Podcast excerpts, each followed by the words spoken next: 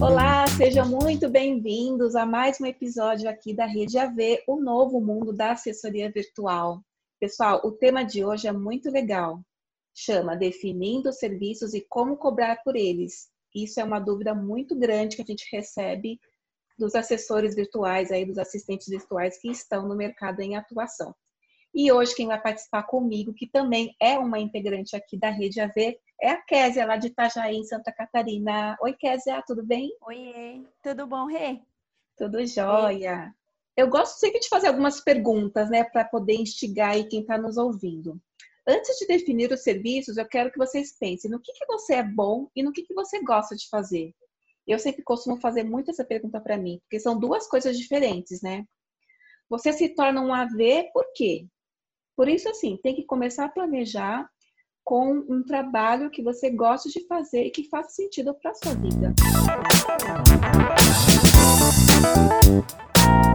É, realmente, assim, eu acho que uma das primeiras coisas é você pensar como você quer trabalhar se você está pensando em fazer um trabalho 100% remoto em casa ou num cowork, né, ou em algum espaço que você acha que fique agradável, definir os horários de trabalho que são mais adequados, né, de manhã, de tarde, de noite, de madrugada. É, tem muitos AVs que, dependendo do tipo de trabalho, às vezes até de logística, precisam trabalhar de madrugada por causa do time de outros países, né, Rejane? E eu acho bacana você realmente encontrar o horário mais adequado, né? Mas depende muito da atividade, né? Claro. Então, às vezes precisa criar né, processos novos para que feche um fluxo legal entre você e o cliente, né? Criar do é... zero mesmo, muitas vezes, né? Bacana você iniciar, levar a ideia pronta para ele, né? Do que muitas vezes pegar um trabalho no meio do caminho, em que ele já tem uma rotina, já tem um processo já criado na cabeça, porque a gente se depara com vários perfis de clientes, né? É isso aí. Tem gente que tem muito vício, às vezes, de trabalho, Sim, sabe? Entendi. E assim também, né? Trabalhar com atividades específicas ou uma combinação de várias tarefas. Depende muito é, o cliente ou depende muito o tipo de tarefa. Por exemplo, uma ferramenta ferramenta, é, se ela funciona, às vezes, para você fazer determinada tarefa, às vezes para o cliente não vai funcionar. Às vezes você trabalha, vamos lá, o nosso preferido, né? O Trello. Tem cliente que não vai se adaptar com o Trello, mas é ele é vai se adaptar com uma conversa gigantesca de e-mail. Então, talvez é um, é um momento de você repensar e entender como as pessoas se comunicam, né? É... Tem várias circunstâncias também que depende, né, da, de execução dessas tarefas, né? É, a, a execução ali, por exemplo, é, das tarefas, eu, na minha região, eu consigo visitar os meus clientes, é, eu trabalho, eu moro em Itajaí, aí aqui na minha região, por exemplo, eu tenho cliente em Itajaí, é, Camboriú e Itapema. Eu consigo circular nessas cidades por ser muito próxima uma da outra. Mas, por exemplo, você ir de São Paulo e ir para outra cidade acaba sendo quase inviável, assim, né? É, eu moro aqui na região central aqui de São Paulo. Quem conhece sabe que aqui é de fácil acesso a várias regiões, mas não é tão rápido chegar nos locais, né? A gente está vivendo esse, essa época de isolamento, porém, em dias normais, você leva muitas vezes uma, duas horas para chegar no local. Então, para mim, aqui em São Paulo, é muito mais fácil me reunir com os clientes fazendo uh, reuniões virtuais mesmo. Claro que se tiver que fazer, eu particularmente escolheria um coworking muito bacana, que aqui em São Paulo tem vários lugares muito bons, com preço muito acessíveis, e tem também coworks gratuitos. É, e também, Regiane, a gente tem a questão dos aspectos familiares ali para a execução das tarefas, né? Como uhum. eu, assim, muitas e muitas e muitas outras AVs têm filhos. Eu Sim. só tenho uma, mas tem AVs que tem mais de um, né? Com uma já não é tarefa fácil para ninguém, imagina com dois, três. A minha é um furacão, já conta por dois. Tem que aprender a se adaptar de acordo com a sua própria realidade. Não adianta é, você tentar é, desenhar um mundo perfeito e não ser sincero com você mesmo nesses aspectos. Porque você tem que dividir a tua vida como se fosse a, a, tua vida pessoal, como se elas fossem tarefas de clientes, por exemplo. Eu coloco nas minhas atividades diárias um reloginho para parar a hora que eu tenho que fazer almoço, por exemplo, porque senão às vezes eu não noto que a hora passou. Uhum. Então apita para mim a hora de parar para fazer almoço. É, Isso é muito apita, importante. Uhum. Apita, eu, eu preciso que tenha alguma coisa dizendo para mim a, a hora do que eu tenho que fazer determinadas coisas. Senão a gente acaba se, fala, metendo o pé pelas mãos. Né, na, nas atividades de trabalho, nas atividades familiares. E tem que dividir em blocos, né? Uhum. Tem que ter uhum. tempo para tudo. E dá para ter tempo para tudo, né? Dá, é... o dia tem 24 horas, se bem divididos, dá para realmente fazer tudo num só dia, mas precisa só de organização, né? E disciplina. É, é realmente. Disciplina é o mais difícil, é. mas dá. É possível. e assim também, né, Rejane? As suas reais habilidades. A gente precisa frisar é, o quanto isso é importante é, de você ser sincero com você mesmo no que você é bom, né? É, precisa fazer um alinhamento pessoal do que você sabe fazer, do que você já fez, do que você gosta, né? Isso é muito importante. Quanto mais você é sincero em relação ao que você sabe fazer, facilita muito, muito assim para poder trabalhar como assistente virtual. E daí, a partir daí, você vai aprendendo a, a, definir quantas horas por dia você quer trabalhar, né? Manter é, isso, claro, ajuda também a tua saúde física e mental, né? Que trabalhar que nem, que nem louco 24 horas por dia também ninguém ninguém fica feliz, né, Rejane? Com certeza, a saúde física e mental é fundamental, né? Mas Você sabe que tudo na vida é hábito, né? Seja para trabalhar com assessoria virtual, se você tem um hábito, às vezes você até tem simpatia por uma atividade, mas não tem o hábito de fazê-la. Você Isso. começa a fazer e praticar, gente, tudo é hábito, é que nem dirigir, andar de bicicleta, fazer meditação, por que não? Independente aqui da religião de cada um, eu acho que você tem que encontrar o seu ponto de equilíbrio e a sua válvula de escape também, né? Eu acho que a vida é feita de, disso, é de trabalho, de prazer, de família. Eu gosto de usar muito essa palavra, equilíbrio. Você tendo um pouquinho de cada, você não fica sobrecarregada e aí você consegue, com certeza, trabalhar de forma amena, tranquila e, e que você consiga enxergar lá na frente uma vida feliz, que eu acho que é o que todo mundo quer, né? Uma vida tranquila, né, Kézia? É isso aí. E isso vai te trazer uma finança saudável, né? Por exemplo, você está começando como assistente virtual e não tem outra renda, então você tem que aprender a ter equilíbrio e segurar, né, coisas que você não pode gastar. Então, isso também influencia, né? É, o uhum. equilíbrio financeiro é, é, é, um pouco disso. Não adianta é, fazer alguma coisa só porque está com vontade naquela hora, né? É, e a mesma coisa você partir para uma carreira de assistente virtual. Não pode ser uma coisa que vai ser modinha, né? A tua profissão, e, né? A sua é. empresa, é, na verdade, né? Você vai ser o seu próprio negócio, né? Então você realmente tem que trilhar um caminho sustentável, né? Que lá na frente você consiga realmente, de fato, ter os frutos aí do seu trabalho, né? Eu acho que essa é a palavra que se encaixa de, de modo perfeito, né? Exato. Então, pessoal, aí a gente definiu duas etapas mais ou menos para você definir os seus serviços. Então, são as atividades que você pode executar remotamente. Por exemplo, uma primeira etapa, você precisa definir os serviços, por exemplo, o seu nicho de atuação, e aí você equaliza ali as suas habilidades técnicas e as pessoais, que é muito importante. E também você somar a sua experiência profissional anterior, né? Se você já tiver uma experiência administrativa, em RH, finanças, marketing, isso com certeza já ajuda. E aí você analisando todas essas etapas, você vai pensar quais são as tarefas que eu posso executar e que eu preciso realizar, né, conforme a experiência que eu já tenho. E aí você pensa oferecer apenas o serviço que você realmente saiba e gosta de fazer. Já começa por aí. Comecei, começar a definir como que você consegue fazer esse equilíbrio. E aí é, a gente indica as atividades que sejam 100% virtual, né? Porque a gente fala de assessoria virtual, claro que seja 100% virtual. Terão situações presenciais? Sim, não dá para descartar né, essas possibilidades, mas é importante que seja 100% virtual também, né? E aí realmente você escolher a melhor forma de aplicar toda a sua habilidade nas suas atividades que você vai executar. Essa seria a primeira etapa. E aí, Kézia, o que seria essa segunda etapa, então, que a gente poderia falar para o pessoal? Então, é, a gente precisa definir quais serviços que você pode oferecer, né? É, por exemplo, criar, atualizar banco de dados, né? Os famosos CRMs. Às vezes não existe um CRM, existe uma planilha de Excel, né, que precisa ser alimentada. Uhum. Também né, é uma forma, é um formato de banco de dados, um formato de CRM, né?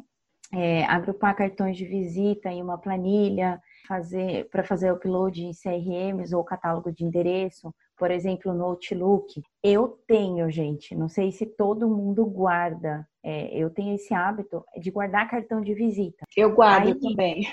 Isso, é uma dica ótima. É, de, essa questão do agrupar os cartões de visita é você fazer um banco de dados dos teus contatos. É, você pode trabalhar isso lá naqueles sistemas de CRM de envio de e-mails é, para você fazer os seus follow-ups. Os seus clientes também precisam disso. É, existem vários sistemas né, de CRMs que fazem e isso. E você vai aumentando o seu networking também, né? Se futuramente Exato. você quiser disparar e-mail marketing para esses clientes, Exato. conteúdo sobre o seu trabalho também, né? O que mais, quer assim, que a gente tem para indicar para o pessoal de atividades? A gente pode fazer entrada de dados, pode ser em CRM, pode ser sistema de planilha, ou você pode criar formulários para os teus clientes, né? E daí o teu cliente, por exemplo, ele não tem habilidade ou ele não tem tempo, por isso que ele vai te contratar. Então, você pode criar formulários e você ir alimentando esses formulários e gerar relatórios periódicos. Você pode fazer contabilidade básica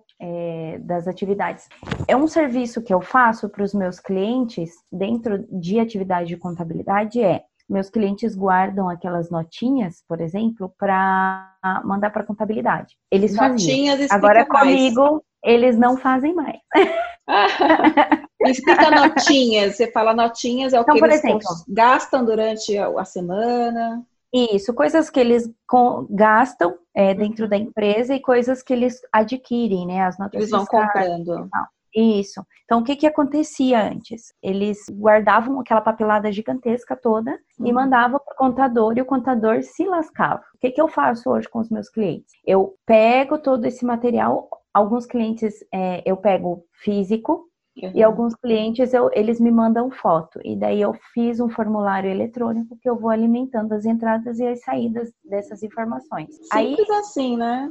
Tranquilo. Sim, aí o meu amigo contador é super feliz, né? Porque ele recebe tudo é, compiladinho já em Excel lá no final do mês para o fechamento. E o que acontecia, né? Uh, quando ele entregava aquela papelada toda, não tinha ordem de data, né, para fazer os lançamentos e tal. É. Agora vai tudo organizadinho. Isso é muito legal, tá? É uma baita dica para oferecer serviço. Não, Mas é tem que gostar de fazer isso, né? É, não, e é simples de fazer, né? Porque a gente fala contabilidade, nossa, contabilidade. Claro, se você que está ouvindo já tem a, é, a, formação de contador, melhor ainda. Você só pode trabalhar, claro. né? Aplicar mesmo a sua experiência, a sua formação nisso. Mas essa contabilidade básica, muitas vezes o pequeno empreendedor não, não tem, né? Nem tem esse controle. Isso é, isso é bem, bem, legal mesmo. É, uma outra coisa que é legal e que eu acabo fazendo bastante para os meus clientes são pesquisas online. Aí você fala assim, ah, pesquisa é fácil, é só botar lá no Google e tá tudo certo. Nananina, não. Não, né? Então, depende o tipo de pesquisa, mas claro. É, é uma forma de você trabalhar com pesquisa. E existem inúmeros formatos de pesquisa. Pesquisa e também cotação, né? É, Sim. É, você pode incluir no teu rol. É, faço bastante esse tipo de trabalho. Então acaba sendo bem legal, agrega bastante valor assim no, no trabalho. Olha aí, tá? gente, para quem gosta de pesquisar e de descobrir, né? Eu acho que pesquisas são descobertas, né? Que você vai fazendo. É massa, hein? com é conteúdo, massa. aí faz um relatório final para o cliente. É realmente uma atividade bem interessante. É legal. O que mais que a gente pode colocar é digitação de notas em geral. Uhum. Não é uma coisa que eu amo fazer. Realmente tem que identificar é, o que, que dá mais prazer né, de fazer. É, o que a gente pode fazer e que a gente sabe, uma das meninas da nossa rede, a Cris, é a criação e edição de vídeos. Verdade. É, e é um super trabalho e é complexo, uhum. é, mas existe muita demanda no mercado. E é legal que essa edição é, gente, para quem tem cursos online, né? É, precisa de um editor também. Os youtubers que hoje, né, qualquer clique que você dá lá no YouTube tem um youtuber precisando de edição. Para professores também, nessa época de isolamento. Outra, outra dica também, Regiane, vamos aproveitar né, o momento para fazer a prospecção desses profissionais, né? Pessoal, olha quantas dicas nós demos aqui. E assim, na verdade, no início é natural a gente querer oferecer todos os serviços, né? Muitas vezes você começa a trabalhar com uma assessoria virtual, você quer oferecer tudo. Só que assim, você tem que, é o que eu falei no início, você tem que ver o que você sabe fazer, o que você gosta de fazer, somado à sua experiência, né? E a experiência e prática nas atividades que te levam a definir o seu nicho. Né? Muitas vezes você começa no início, a pessoa coloca na cabeça que ela quer trabalhar com médicos, por exemplo, sendo que ela nunca atendeu o médico, nunca foi nem no médico, na verdade, né? E aí muitas vezes ela não se identifica com isso. É, o que a gente quer passar para vocês é para não criar essa ansiedade que dá no começo de carreira. Você não precisa estipular um tempo para definir o seu nicho. Você pode sim no início fazer pequenas uh, testes.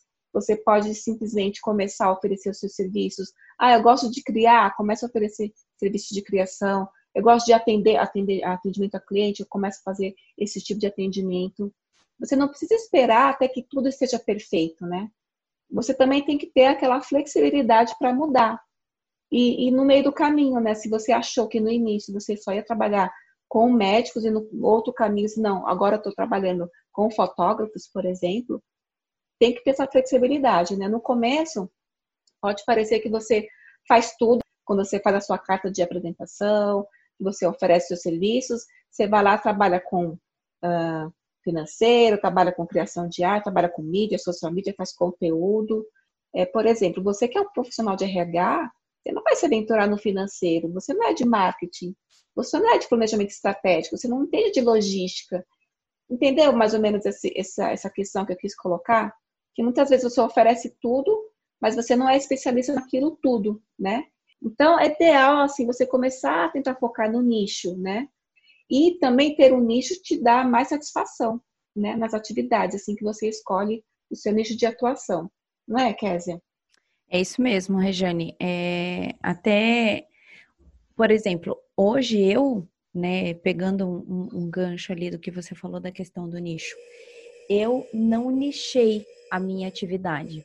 Porém, eu sou uma especialista em processos administrativos. Ok, uhum. todas as empresas precisam de processos administrativos. Não preciso trabalhar com nicho? Não. Mas eu nichei a minha atividade.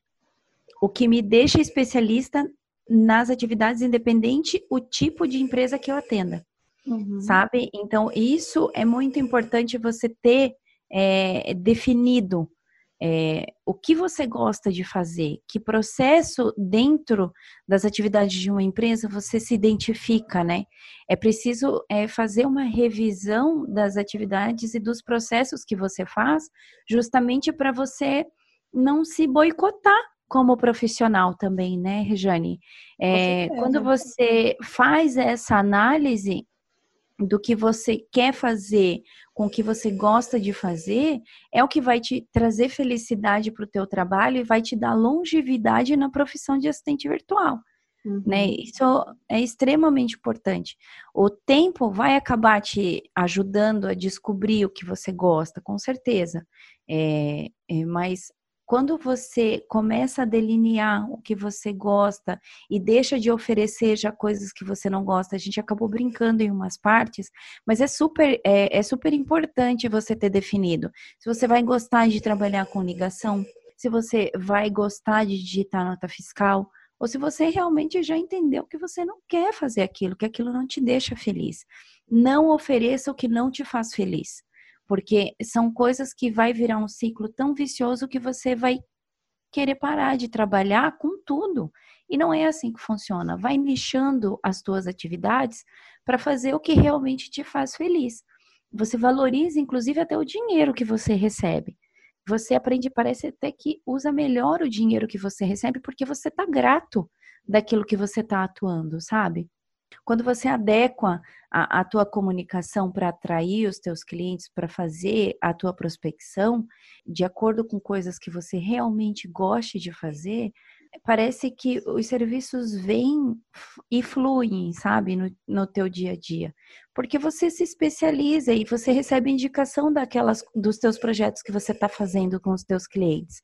Então isso é muito legal. Acaba virando um fluxo de indicação de cliente para cliente, sabe? E os clientes dos clientes começam a te indicar. E isso é muito bacana.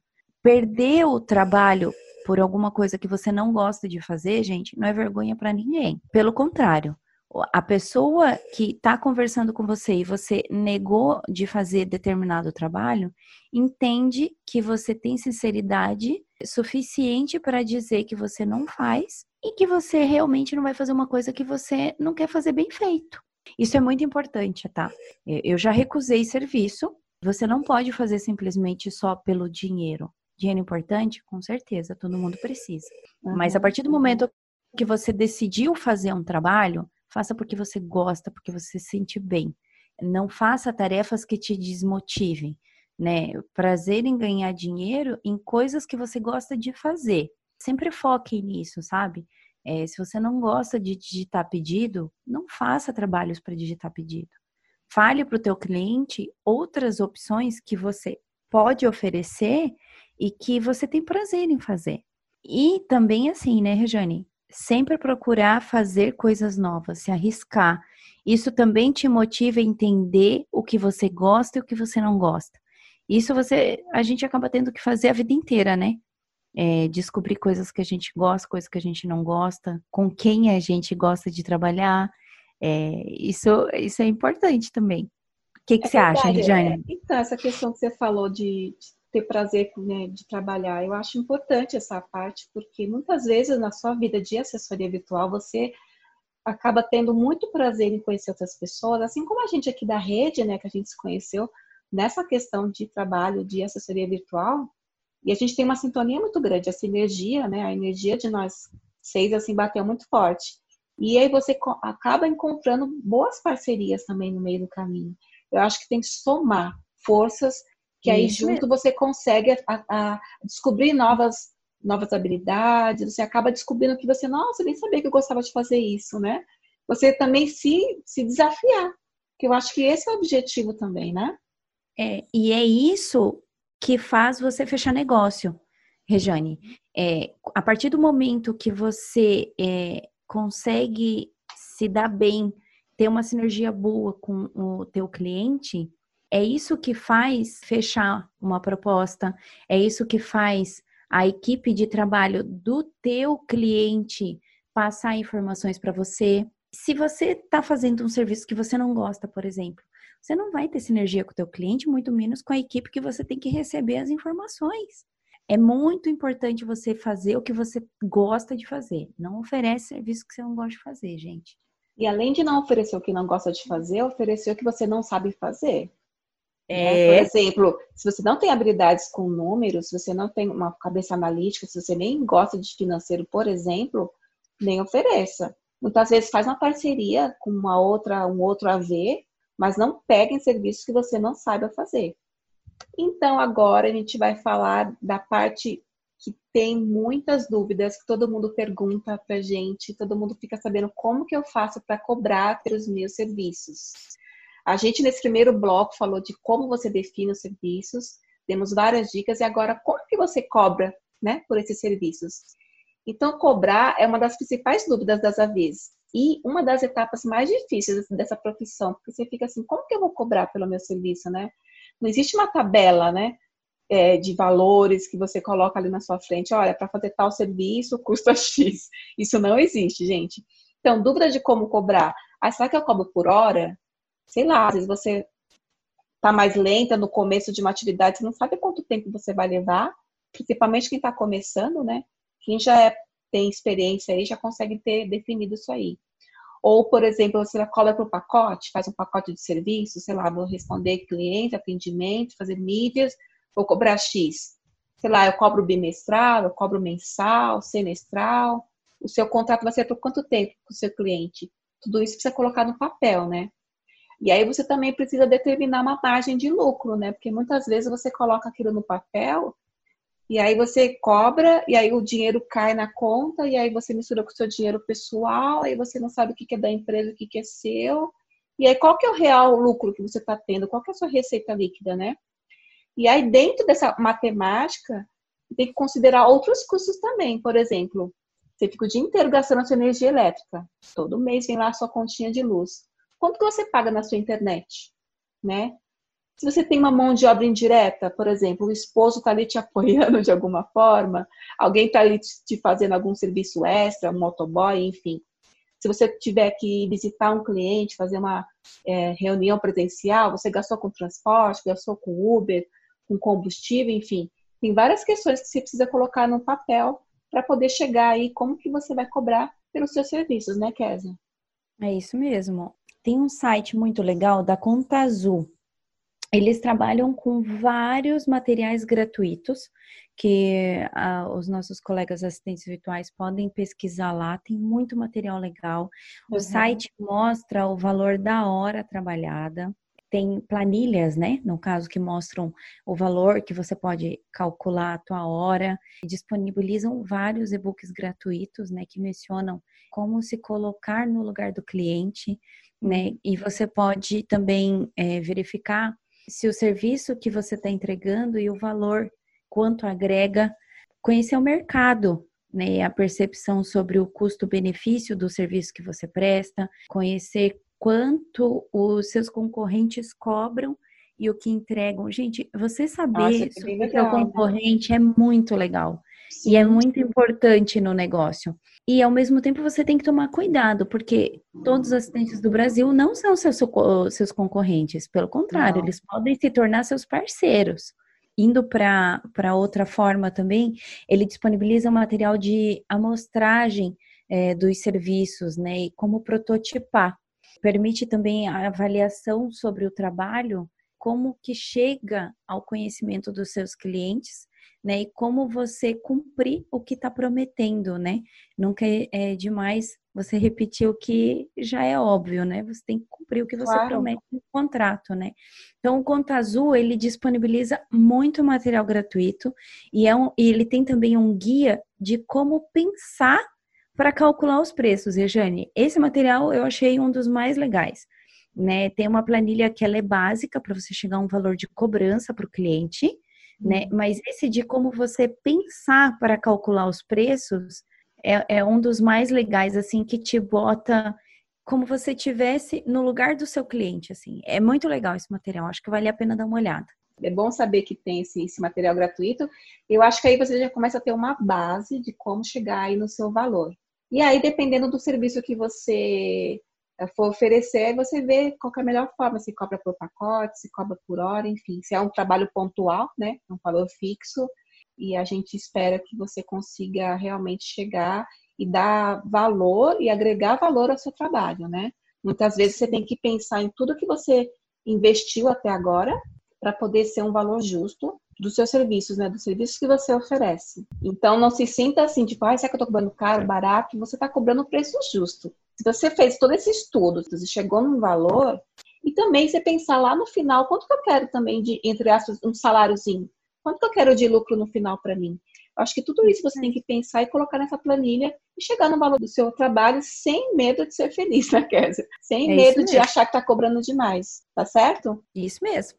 Kézia, eu quero agradecer demais a sua participação nesse episódio. Eu espero que todo mundo que esteja ouvindo é, tenha assimilado bem esse, esse conteúdo que a gente trouxe. Foi muito legal. Legal, gente. E eu quero também reforçar que nós estamos lá no Instagram. Segue a gente lá, rede.av.